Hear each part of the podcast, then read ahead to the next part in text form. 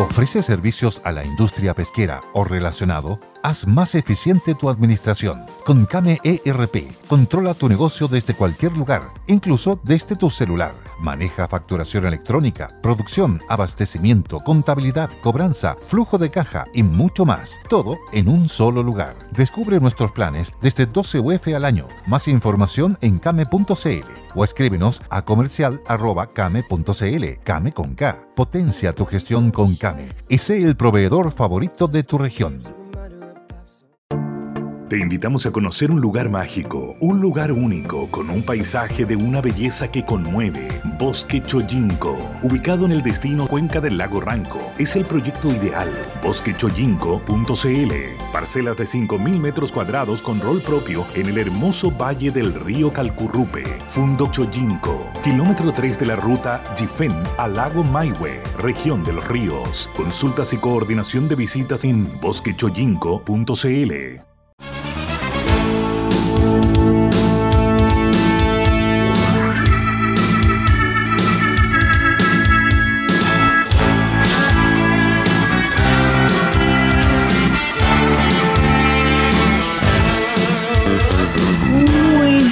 malas tardes, ¿cómo están todos? Estamos comenzando por los opuestos. Le habla Bárbara Briceño junto al diputado Diego Chalper y Francisco Vidal. Malas tardes porque hemos tenido varios incidentes muy lamentables, muy repudiables que de alguna manera empañan lo que hoy debía ser una espectacular jornada de cierre de campañas. ¿Cómo están? Mal, me imagino. Mal, con lo que, con lo que tú cuentas. Bueno. Pésimo. Diputado, ¿cómo está? ¿Mal también? Yo, mire, preocupado porque creo que eh, estamos haciendo todo lo contrario a lo que hay que hacer. Gracias. Contemos contexto. Muy amable, nos trae un café. Bien, la saludamos aquí, estamos al aire con Pancho Vidal y la Bárbara Briceño. hola, hola, la saludo. Oye, vamos con el contexto, eh, para que quienes están enganchando con nosotros, esto fue contexto es, evidente que hay un mundo. Y creo que ese es lo grave de la declaración de Telier, que después la vamos a abordar. ¿no? no, yo lo tengo notadita. Sí, porque, porque en el fondo hay un mundo que no cree en el Estado de Chile, que no cree en la democracia, que no cree en la vida, no sé qué creen, ¿verdad? Pero que obviamente va a tratar de empañar el proceso. Son los mismos que boicotearon la PSU, son los mismos que han hecho pedazos la educación pública, especialmente el Instituto Nacional, y, y muchas veces, y en esto tenemos una tarea de cara a lo que viene súper importante, sin la capacidad suficiente nuestra de enfrentar a esta gente, de decirle, mire, si usted quiere vivir en sociedad, tiene que entender que hay ciertos mínimos y que destruir el mobiliario público. mira, yo hoy día iba, te quiero contar, Pancho, a una reunión a la moneda y un grupo de sujetos se permite tomarse dos calzadas de la Alameda y empezar a caminar. Entonces, todo el resto de los automovilistas, digamos, se pueden ir a la cresta porque, porque en el fondo esta gente se permite. Entonces, esa dinámica yo creo que tiene muy cabreado a, los chilenos normales, a los chilenos que tratan de sacar adelante a su familia, que trabajan, que, van al centro a hacer sus trámites. Entonces, hoy día lo que vimos, lamentablemente, en el Instituto Nacional, con los famosos veroles blancos, y también con, gente que, usa este tipo de situaciones.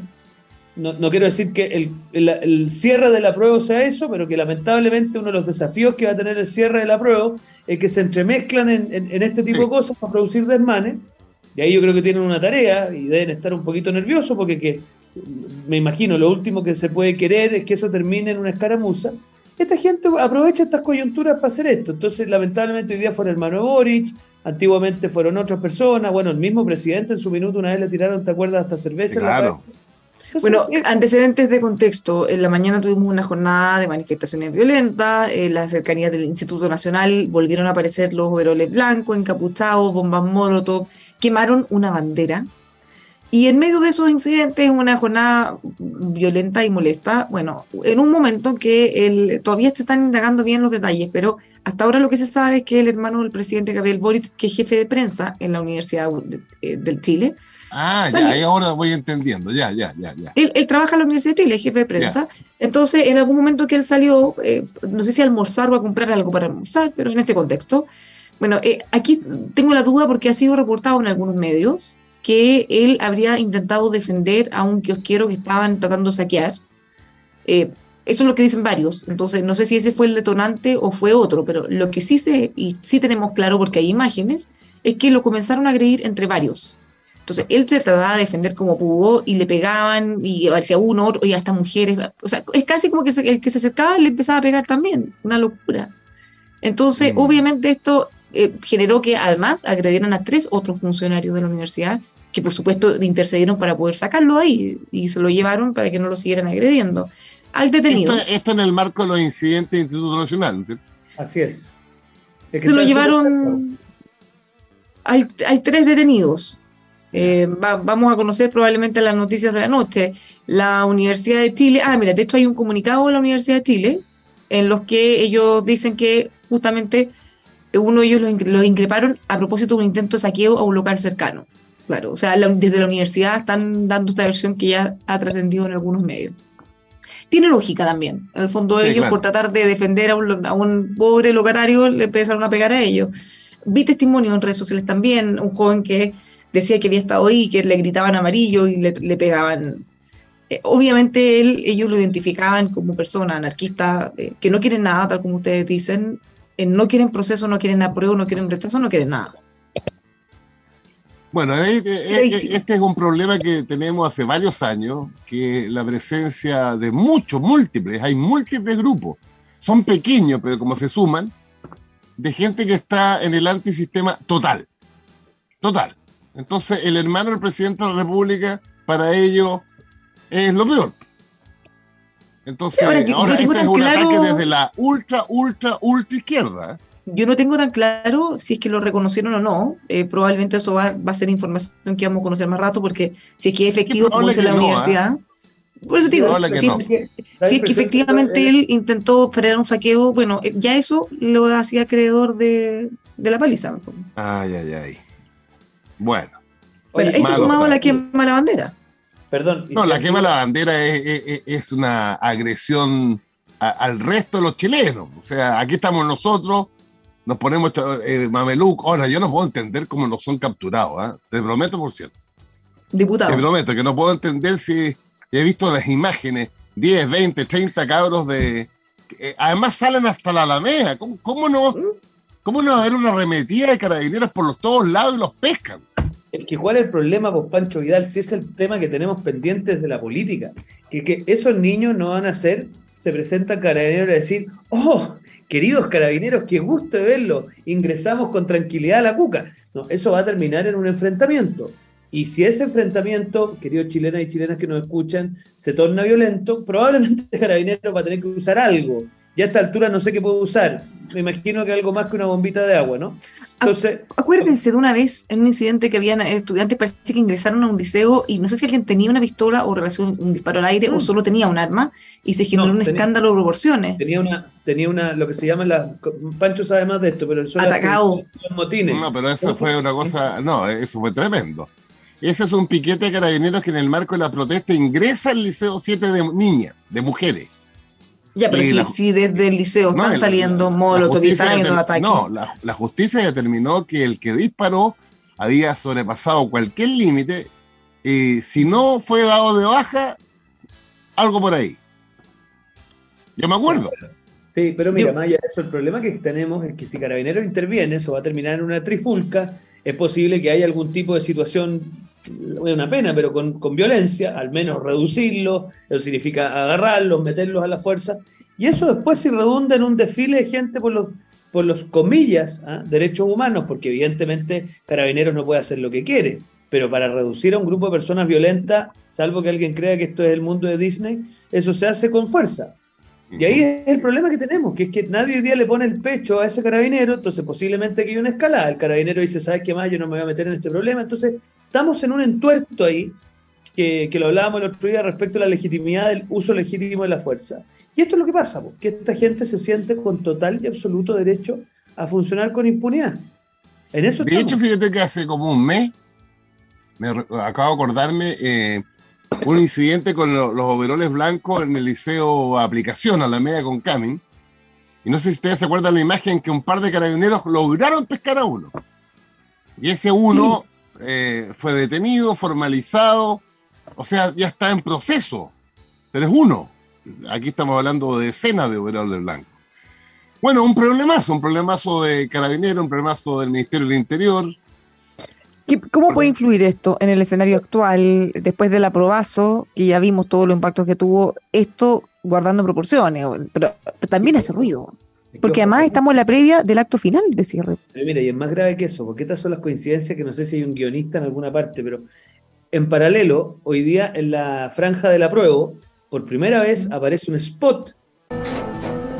Tras un día de lucharla, te mereces una recompensa, una modelo la marca de los luchadores. Así que sírvete esta dorada y refrescante lager, porque tú sabes que cuanto más grande sea la lucha, mejor sabrá la recompensa. Pusiste las horas, el esfuerzo, el trabajo duro.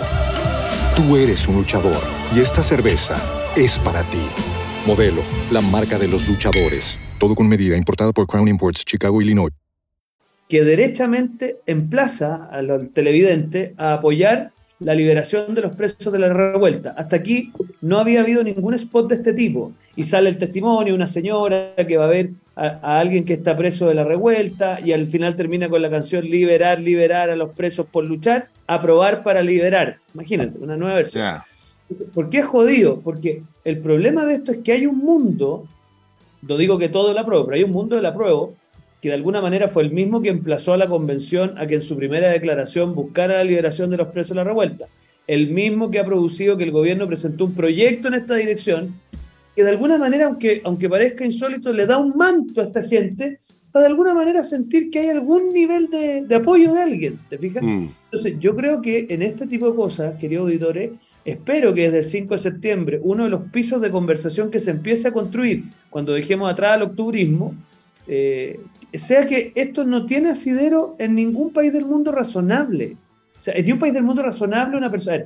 No es razonable que estén dos años en prisión preventiva por un juicio que no avanza, no es razonable. Pero tampoco es razonable pretender una liberación de gente que está siendo procesada por un poder independiente a la luz de una presión política callejera. Eso, eso no es propio de las democracias que uno quisiera. Entonces, Oye, se les olvida una cosa. Acuérdense de la declaración de la convención cuando eh, se, planteaba, este, incluso se había planteado una especie como indulto, amnistía masiva, y se incorporaban delitos futuros. Mira, sí, esto es una locura. ¿Se acuerdan? O sea, no solo los del estallido al 2019, sino que hasta la fecha del plebiscito. O sea, hacia adelante. Se perdonaba de antemano todo de mm. desorden público, destrucción que se podía generar. ¿En qué minuto se atrevieron o creyeron que tenían piso para plantear una cosa como esa? Afortunadamente no prosperó. Bueno, mano todo esto, el día que se termina la, la propaganda, está el acto de la tarde del... Los dos, ¿eh? el apruebo en la Alameda de Santiago, Santa Rosa con Alameda. Eh, y tengo que el rechazo en el parque metropolitano. Esos son como los dos lugares autorizados. Están, lejanos unos de otros, así que la posibilidad de un encuentro es, muy, muy poco probable. Porque lo peor sería un, encuentro a, a Peñascaso entre las dos marchas. Bueno, pero en ese contexto creo que el, presidente, el, bien digo, el presidente del Partido Comunista Guillermo Tello se equivocó medio a medio. Porque en este cuadro, decir que hay que salir a defender el triunfo eh, a la, calle, eh, no, no ayuda porque, primero, eh, en Chile, en democracia, nadie objeta los resultados, aunque sea por un 1%. Entonces no hay que salir a defender nada, el voto se defiende en la mesa de votación a través de la ley, con un apoderado del apruebo, lo más probable un apoderado del rechazo, pero esto es llamar a defender en la calle. ¿Qué, es esto? Completamente fuera de foco, en mi opinión. Así que creo que se equivocó el, el, ex diputado eh, Guillermo Tellé. Conversé hoy día con el presidente Cervel y hablamos de esto también, de otras cosas, y él explica, se las recomiendo harto, y él explica que los resultados no se defienden en la calle, se defienden en la institucionalidad. E, ellos tienen su propia, su propio conteo, su propio eh, sus propios resultados, pero hay tribunal calificador de elecciones, hay otras instancias, todos participan y dicen, miren, si nosotros comparamos las elecciones anteriores, la, la diferencia de lo que todos determinamos en el fondo, sé, de millones de votos, eran mil, por ejemplo. Y, y, además es cosa recordar, en las instancias que han habido problemas, por distintas razones, incluso se han anulado mesas, se han repetido las votaciones. O sea, No hay Eso ninguna razón. En, la- en San En, Ramón. en Ñuñoa también, acuérdense, que se Sí. repitió el conteo o a veces Y se además la votación. hay que recordarle a los ciudadanos que en las elecciones presidenciales, que son las más importantes junto con el plebiscito, en algunas la, la- la- la diferencia ha sido muy, pero muy estrecha. No ahora, hace 50 años atrás. Fíjense que el presidente Alessandri, el año 58, le ganó al candidato Allende por 35 mil votos. Diputado. Fíjense que a su vez, Ah. Sí. el candidato Allende a futuro presidente le ganó a Alessandri por 40 mil votos. Aún más, si me voy más atrás, Pedro Aguirre Cerda le ganó a Gustavo Rosa Santamaría de la derecha por 4 mil votos. 222 mil por Pedro Aguirre Cerda, 218 mil por Gustavo Ross. Entonces, y, y- y una de las cosas buenas que tiene Chile es que se cuentan los votos, se dice quién es el ganador, el perdedor lo reconoce y punto. El presidente Lago en segunda vuelta le ganó a Joaquín Lavín por dos puntos, un punto y medio. Un voto por mesa. Un voto, en la primera vuelta fue un voto por mesa. 30 mil votos de diferencia a favor del Lago en primera vuelta eran 30 mil mesas. Hoy día son 38 mil mesas. Entonces, no, completamente fuera de foco en Chile salir a, a- a- a- a apelar a la calle para defender los votos. Diputado. ¿Sabes lo que me pasa a mi Pancho? Mira, si esto fuera el comentario de Jorge Arrate o de, o de no tengo idea, de algún prócer extrínseco a la política, uno diría, bueno, está bien. Pero este es el presidente del principal partido del gobierno, pues. Mm. Entonces, ¿cómo puede ser posible que el presidente del principal partido del gobierno diga en la víspera de un clima polarizado que hay que cuidar el resultado o eventual triunfo de su posición en la calle? Esto es de una gravedad para mí enorme y yo me alegro, lo quiero reconocer y se lo, se lo, se lo planteo públicamente a la presidenta del Partido Socialista que sale a marcar distancia con eso. Hasta aquí veo con preocupación que el gobierno no lo ha hecho, desconozco si lo han hecho porque creo que no es menor. O sea, yo, yo esperaría que el ministro se exprese o la ministra vocera diga, mire, esto es inoportuno o esto no es adecuado, porque en realidad es muy, muy grave. Queridos auditores, lo que pasa es que nosotros hemos perdido hoy día la noción de lo que es normal, de lo que no es normal, de lo que escandaliza, de lo que no escandaliza. En cualquier país del mundo, el presidente del principal partido de gobierno, en víspera de una elección, donde además su gobierno se ha jugado abiertamente por una opción, dice que si esa opción no gana, se va a defender en la calle. O sea, esto sería un escándalo nacional. Y aquí es una noticia como de quinto nivel eh, en los portales de Internet. Entonces, yo creo que acá este señor, o el Partido Comunista, o la coalición de gobierno, va a tener que tomar una decisión. Es decir, estamos por la democracia siempre, no solamente cuando nos conviene, o de frentón vamos a tolerar a uno de los socios que tiene como una democracia antojadiza, ¿no? Entonces, Mm. eso es muy, muy grave. Nosotros al menos eh, estamos muy atentos porque creemos que esto se va a traducir en algo. O sea, no, no- no nos parece que es una declaración que la hace eh, como el voleo. Y por lo tanto hemos redoblado el esfuerzo en los apoderados porque no quisiéramos que en aquellos locales más conflictivos eh, la estrategia sea intentar perturbar el desarrollo de la votación para generar algún tipo de efecto en el plebiscito. Yo eso lo extiendo, ¿ah? no lo extiendo más allá, ¿no? Pero, pero que vamos a tener que redoblar esfuerzo con los apoderados, vamos a tener que hacerlo, porque estamos enfrentando a un señor que realmente, y, y de nuevo Pancho, el Partido Comunista, a diferencia de otros partidos, es un partido de cuadro. Entonces lo que él dice no es algo que como que lo dice porque sí, sino que tiene impacto en gente concreta que se organiza a partir de esos dichos. Entonces yo espero que, eh, digamos, el gobierno salga a marcar distancia muy pronto porque hasta aquí ya está tarde. Él Mm. trató de matizar los dichos después, dijo que en realidad lo que había querido, lo que dijo era que salgamos a celebrar Sí, claro. y hay que defender el voto en las urnas. Bueno, le ha pasado dos veces a Tellega que, que dice una cosa y después a los cinco minutos tiene que, tiene que decirse. Acuérdense la otra vez cuando se firmó el acuerdo de los partidos de oposición, dijo que no, no daba garantía. A los diez minutos dijo, no, no quise decir eso. Bueno, No es, no es un neófito en política. No, pues entonces, ¿qué es esto? Ya, pero bueno, ojo, porque esto lo dijo en un programa en Radio Mundo. eh, y, y ojo también. la radio Nuevo Mundo, ¿qué es del Partido Comunista? Sí, pues, ojo, Obvio, porque. le hablan a los cuadros y quién más escucha la radio Nuevo Mundo. ¿Alguien de los que nos está escuchando escucha la radio Nuevo Mundo? No, y el alcalde Jadwe, varias de las cosas conflictivas que ha dicho, la dice también en su programa, en un Sí. programa que él tiene en redes Sí. sociales. Sí. Eh, Entonces, ojo, porque de repente están hablándole a los suyos con tanta confianza, ¿qué les pasa a esto? Es una vergüenza. A mí me entrevistaban mucho la Nuevo Mundo. Ahora no me han llamado, fíjate. ¿Sí? Eh, No, como una vez al mes los domingos, que es como el, el- el momento culmine de la Nuevo Mundo. Bueno, Bueno, nos vamos a, nos vamos a la pausa, ¿o no? No me han dicho nada. ya, yo, tengo, Ah, yo tengo unos temitas que me, que me preocupan. Eh, ya, vamos. Bueno, mira, no me digan nada, seguimos. nomás. Ya, Vamos no, eh, eh, eh, yo creo que hay que despejar esta situación que se produjo entre el subsecretario Monsalve y la Armada. Eh, esto de que en forma más o menos oblicua, incluso las autoridades de la zona están diciendo que la Armada no, no está cumpliendo con eficiencia su rol en la zona de excepción. Eh, eso hay que despejarlo, no puede quedar la duda. No sé si lo leyeron ustedes en los diarios. No, no, no, no, No. Había una crítica porque se- la Armada estaba llegando tarde a, a los lugares de enfrentamiento Sí, o, a- o ayudar a las víctimas, digamos. en, en estado de emergencia. Claro. Entonces, eso hay que despejarlo porque es fundamental que la autoridad política esté coordinada con la función militar para enfrentar el tema que estamos viendo en la macrozona sur. Pero si se empiezan a tener diferencias, eso hay que terminarlo en, en el acto.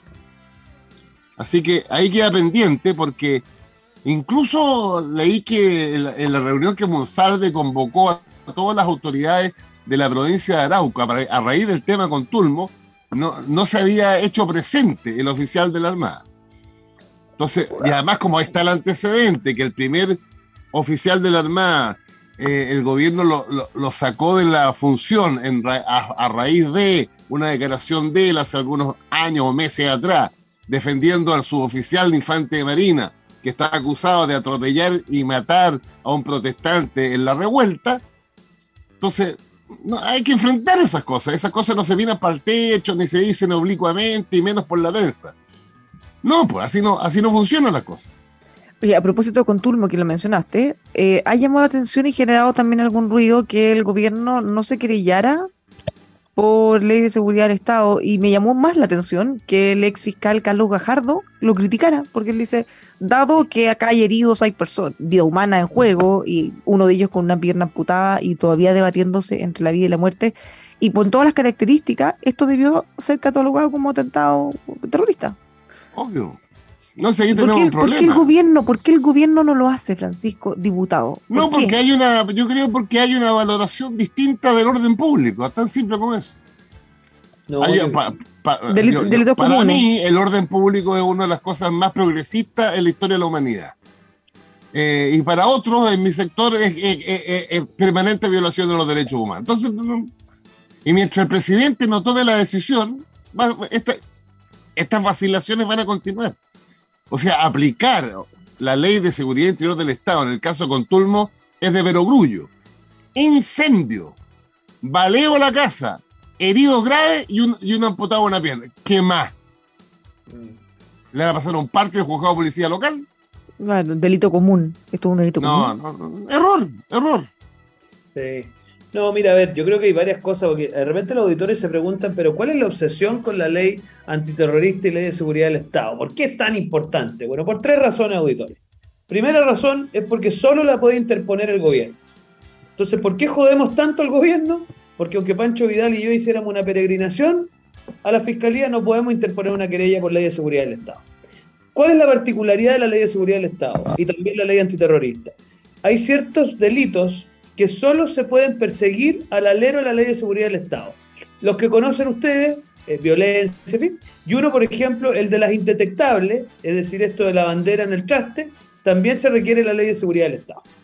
Y después, ¿cuál es la particularidad? Que es que en este caso la Fiscalía y la Policía de Investigaciones puede realizar diligencias investigativas que al alero de otros tipos penales no se pueden hacer o requieren de un procedimiento muy específico. Porque, a ver, usted, por ejemplo, si yo ni quisiera, pero le robo el- el- la bonita chaqueta que tiene Pancho hoy día, ¿puede interceptarme las, com- la- las comunicaciones la policía por una investigación de delito de hurto de la chaqueta?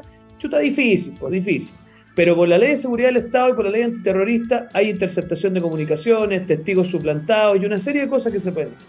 Entonces, cuando el gobierno no ejerce la acción penal correcta, en el fondo lo que hace es amarrar de mano a la fiscalía para poder hacer las diligencias que tiene que hacer para desbaratar eh, a la resistencia, creo que se llama la Afkenche Mapuche, RLM. Es el, es el grupo que se, auto, se adjudicó lo de Contulmo. Ahora, yo como este es el lugar que tengo para contar este tipo de cosas, ayer yo conversé con uno de los parientes de la familia afectada en Contulmo, personalmente, y el nivel de angustia, de daño, mire, que han producido es una cosa terrible para un lugar como Contulmo, que efectivamente está en la zona Arauco, por lo tanto es, es, parte lamentablemente de aquel lugar donde se suscitan estas cosas, pero donde nunca se había experimentado una cosa tan violenta. Oye, si fueron víctimas de un ataque con balas de guerra, cuando uno observa las fotos que te envían, Pancho, que si quieres se las puedo enviar, Bárbara, oye, son unos, unos hoyos que evidentemente no, yo no entiendo mucho de balística. Además, la casa era de madera. Claro, oye, es que hay, hay, unos videos terribles. Bueno, es, es, de una brutalidad. Entonces, yo la verdad que no entiendo al gobierno en esto. No bueno, yo que soy partidario del gobierno, no lo entiendo.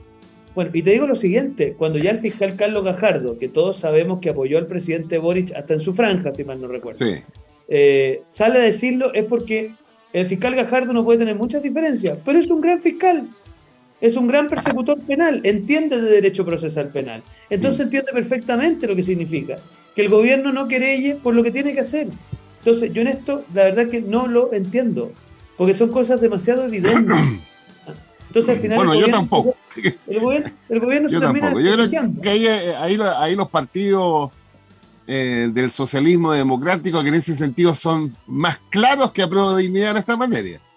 Sí. Eh, ¿Puede tener algo que ver con lo que con esto que estaba pasando en la CAM, estas amenazas que iban a revelar cosas que después el abogado dice que en realidad no van a revelar nada? Acuérdense los supuestos. Siempre dijimos no, supuestos. No, pero eso es, eso es extorsión pura y simple. ¿no? Bueno, por eso, pero, pero le puede resultar o no. O sea, hay eh, algo raro cuando la CAM anuncia que va a hacer algo y no lo hace. Claro. Además, agreguémosle otra cosa, ayer detuvieron, no lo hemos comentado, ayer detuvieron también al hijo. Ah, al hijo de, de Yaitún y, y, tres más. ¿Mm? Que hoy Ahora, día tenía control de formalización. Eso es en el marco de un atentado particular ¿eh? en, en sí. la ciudad de Los Ángeles. También sí. querella del gobierno del presidente Piñera.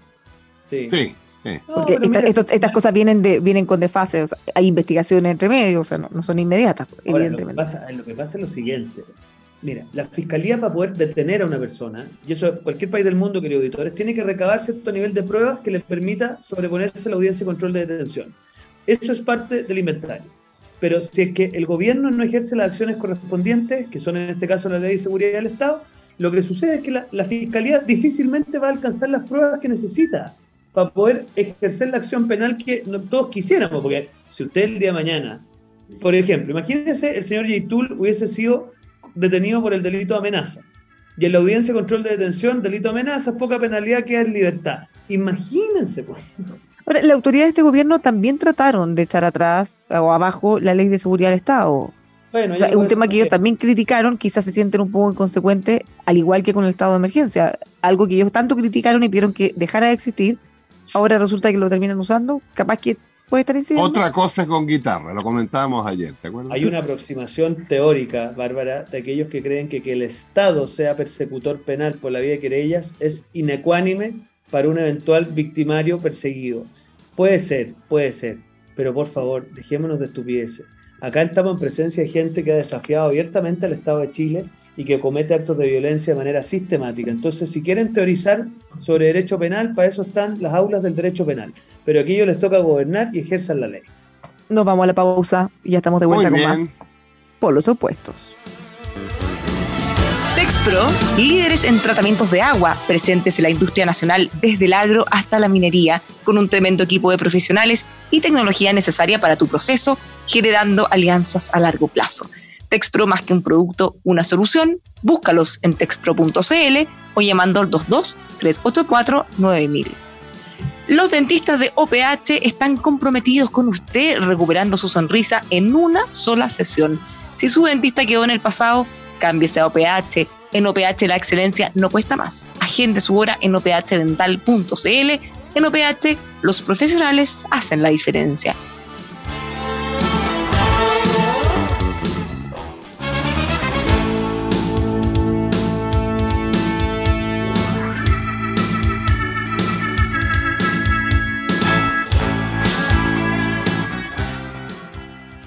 Ya estamos de vuelta, seguimos Bueno, yo haciendo tengo por los otro tema, Barbarushka.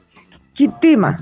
No, Entre le, tantas cosas que eh, pasan. le sugiero a los ciudadanos auditores leer el Mercurio de hoy día, Cuerpo B, Economía y Negocios, última página, donde sale el debate que ocurrió ayer en la Comisión de Hacienda de la Cámara de Diputados, que tramita la reforma tributaria.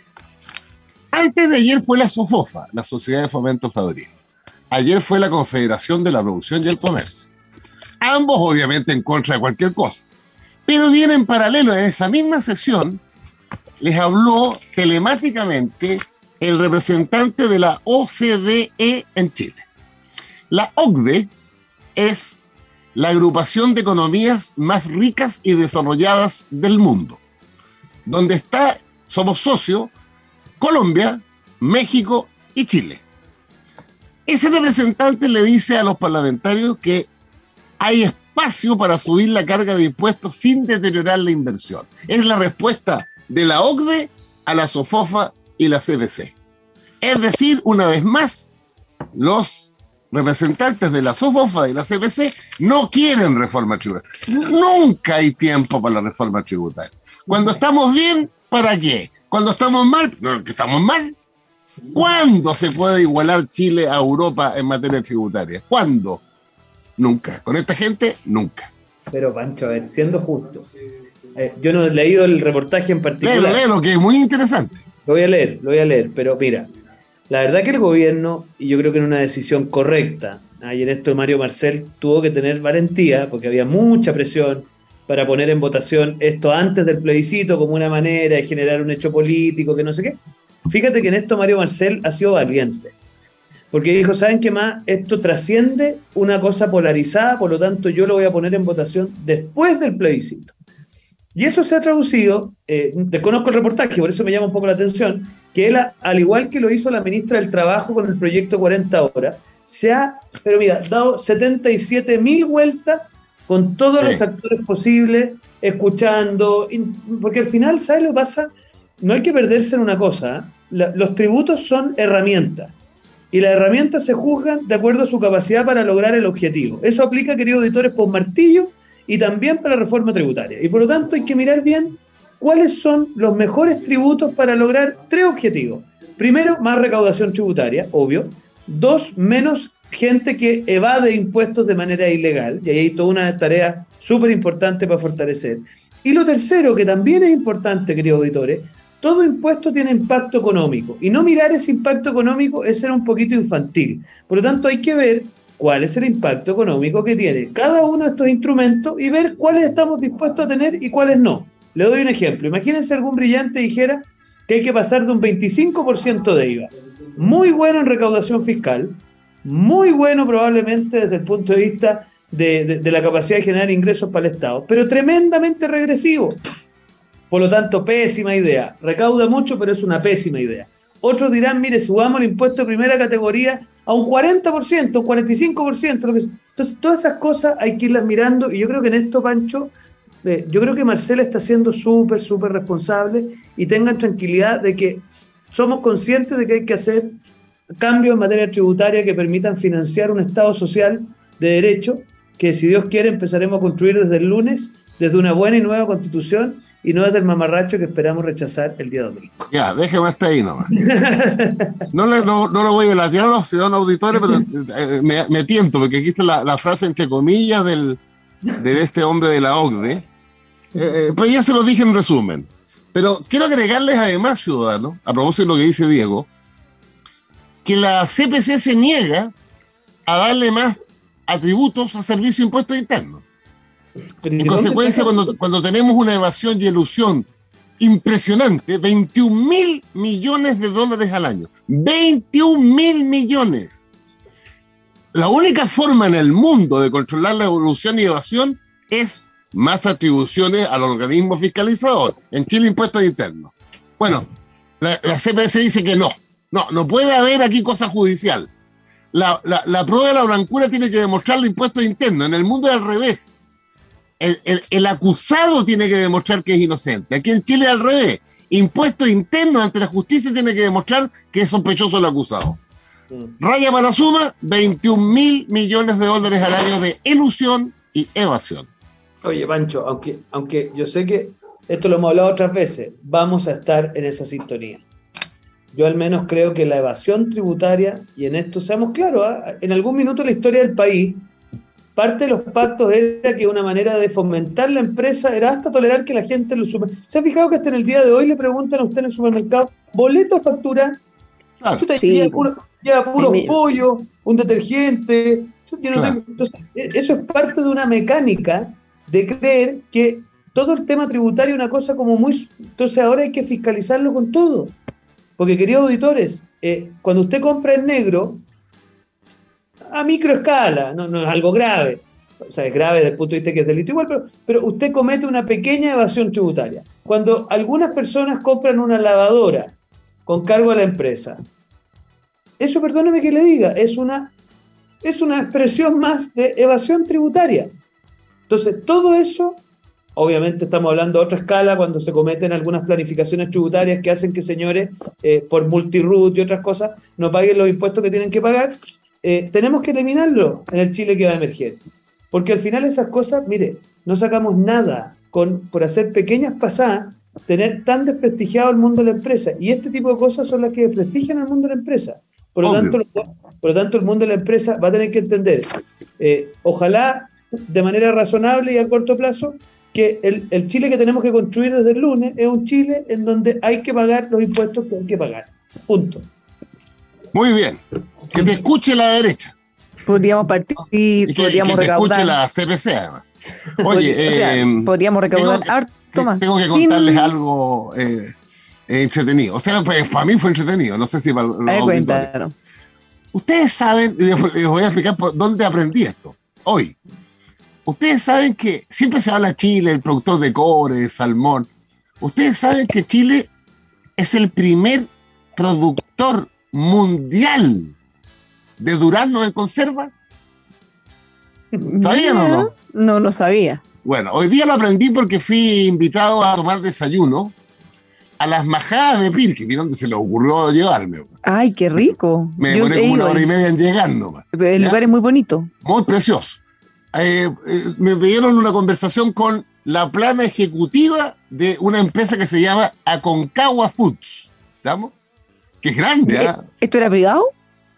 Eh, sí, claro, No, es que- pero, no es clandestino. Entonces, esa empresa es, no, es grande, fíjate que tiene mil trabajadores permanentes, mil, y dos mil temporeros, o sea, en el momento de la cosecha son tres mil personas, enorme. Eh, no. eh, ¿Y dónde tú- estaban tú- sus preocupaciones? De lo, que, Eh, de lo que puedas contar, obviamente. No, no, no, en los escenarios. ¿Cuál, cuál es el escenario A, el escenario B? Porque ellos están, obviamente, esta es una empresa mexicana. ¿eh? Alguna vez fue de la familia Ibáñez, pero hoy día es mexicana. Eh, pero los ejecutivos son la mitad chileno y la mitad argentino. Entonces, muy, pero muy interesante la conversación. Muy interesante. Como la- las preocupaciones, el tema tributario, pero mirado desde una lógica más bien de cómo el país crece y además distribuye muy, muy, gente profesional, ¿eh? 45, 50, 40 años. Oye, Pero ahí aprendí que, cosa que no tenía idea yo, que éramos el productor número uno de duraznos en conserva. Bueno, ¿Qué yo tal? te puedo- Yo te puedo contar algo y no quiero sonar crítico ni ácido, ¿ah? pero cuando el presidente de la República dice que básicamente la exportación de cobre, de litio y eventualmente de hidrógeno verde va a estar condicionado a ciertos temas medioambientales, yo te aseguro que su gente lo aplaude de pie. Pero lo que el presidente no capta es que ella no es presidente de la fecha, ya. es presidente de Chile. Por lo tanto, estas cosas tienen repercusiones en las relaciones comerciales de Chile. Así que, como no lo dijo en la, ¿cómo se llama? La radio Nuevo Mundo, sino que Ya. lo dijo en la revista Time, que una cosa, digamos, la ley al- Diga- digamos que es como, como bien leída, vacía en el Claro, no, mundo. No, no, no es, no es, no es la- ¿eh? Yo le pediría a alguien, no sé a quién de esta altura, porque el señor Ahumada claramente no, eh, que asesore al presidente para que, para que capte que esas cosas, si las dice en un seminario del Frente Amplio, no pasa nada, trascenderá ya. Pero en la revista Time no es una muy buena idea. ¿Qué tal? Lo que sucede es que esa, esa, esa eh, aspiración del presidente es una aspiración de muchos países del mundo. vincular la exportación al tratamiento del combate a la, a- al tema del clima y otras cosas.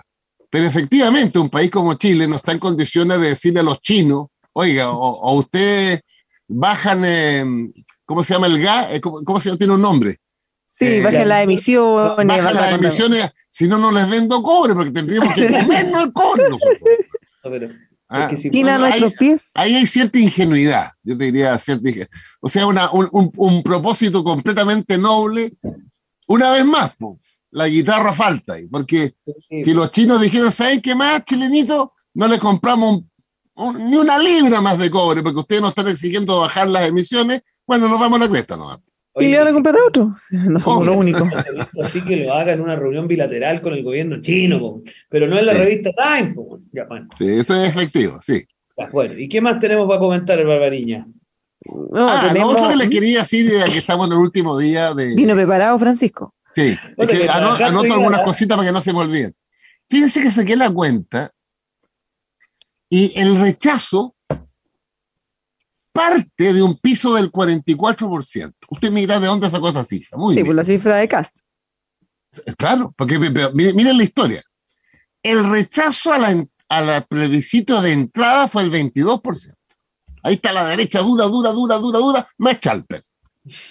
Después, el rechazo... de que los de muñecos que en tú confiabas fueran a producir una buena muñeca. Ya, pero de espérate un poquito, espérate un poquito. Ese 22%, increíble los números, se repitió exactamente en la elección de los convencionales. Porque los 37 convencionales de derecha sacaron su- los votos, el 22%. Pero después la derecha en el Parlamento sacó el 38%. Y hace 10 meses la derecha unida, completa, completa, sacó el 44%. Entonces la gran duda es cuánto sube el rechazo sobre ese 44%. Y vamos a ver, estamos a tres días, de, cuatro días, de saber qué es lo que va a pasar. Bueno, eh, eh, quiero saber si nos quedan minutos porque yo les quiero dar, tal como lo habíamos anticipado. A ver, Cristian, solo de cuánto rato nos queda. Como hoy es el último, último, último día de campaña oficial, nosotros por supuesto que no nos podemos quedar abajo de esto. De mañana, que es nuestro último programa, ya no lo Vamos vamos, a a poder hacer hacer. nuestro cierre de campaña. Vamos a hacer una franja, una franja electoral en el último día con un minuto. Pues mira, se lo voy a tomar por reloj porque ya no nos queda tiempo. Ya. Un minuto para Francisco Pidal. No sé, voy a ocupar menos. Ciudadano auditor, Arica, Punta Arenas, pasando por Santiago. El domingo hay una posibilidad. La posibilidad de que por primera vez desde Bernardo Higgins construyamos un Estado decente, un Estado más justo. Y eso tiene un instrumento, el Esta- Estado Social y Democrático de Derecho. Para que por primera vez desde Bernardo Higgins la salud no esté cruzada por la plata, la educación no esté cruzada por la plata, la previsión y la vivienda no estén cruzados por su bolsillo. Así que vote apruebo. Muy Mateo con el tiempo, diputado Diego Chalper, un minuto desde ahora.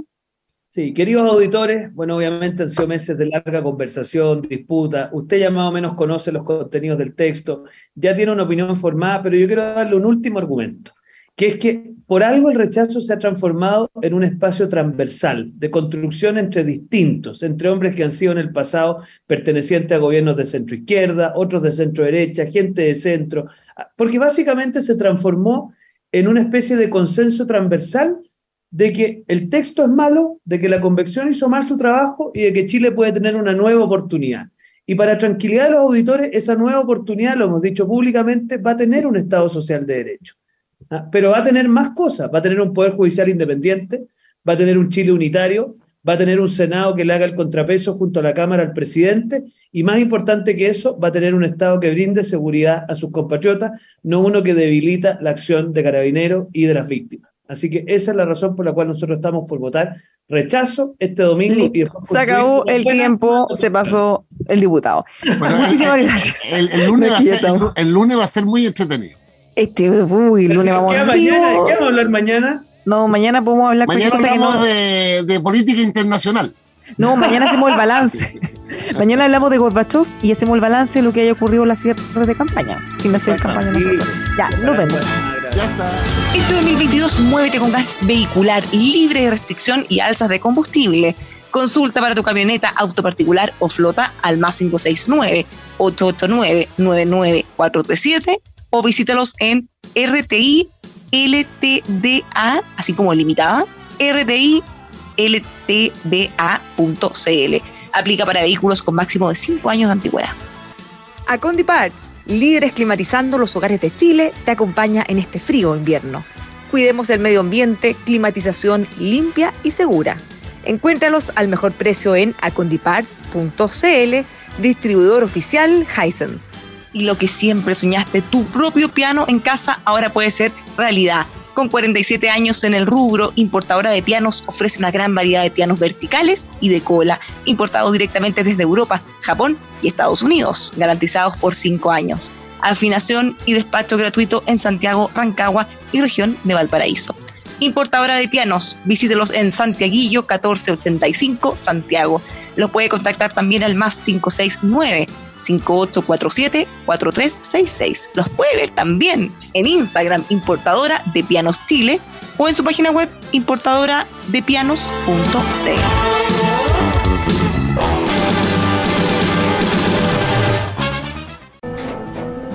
Tras un día de lucharla, te mereces una recompensa, una modelo la marca de los luchadores. Así que sírvete esta dorada y refrescante lager, porque tú sabes que cuanto más grande sea la lucha, mejor sabrá la recompensa. Pusiste las horas, el esfuerzo, el trabajo duro.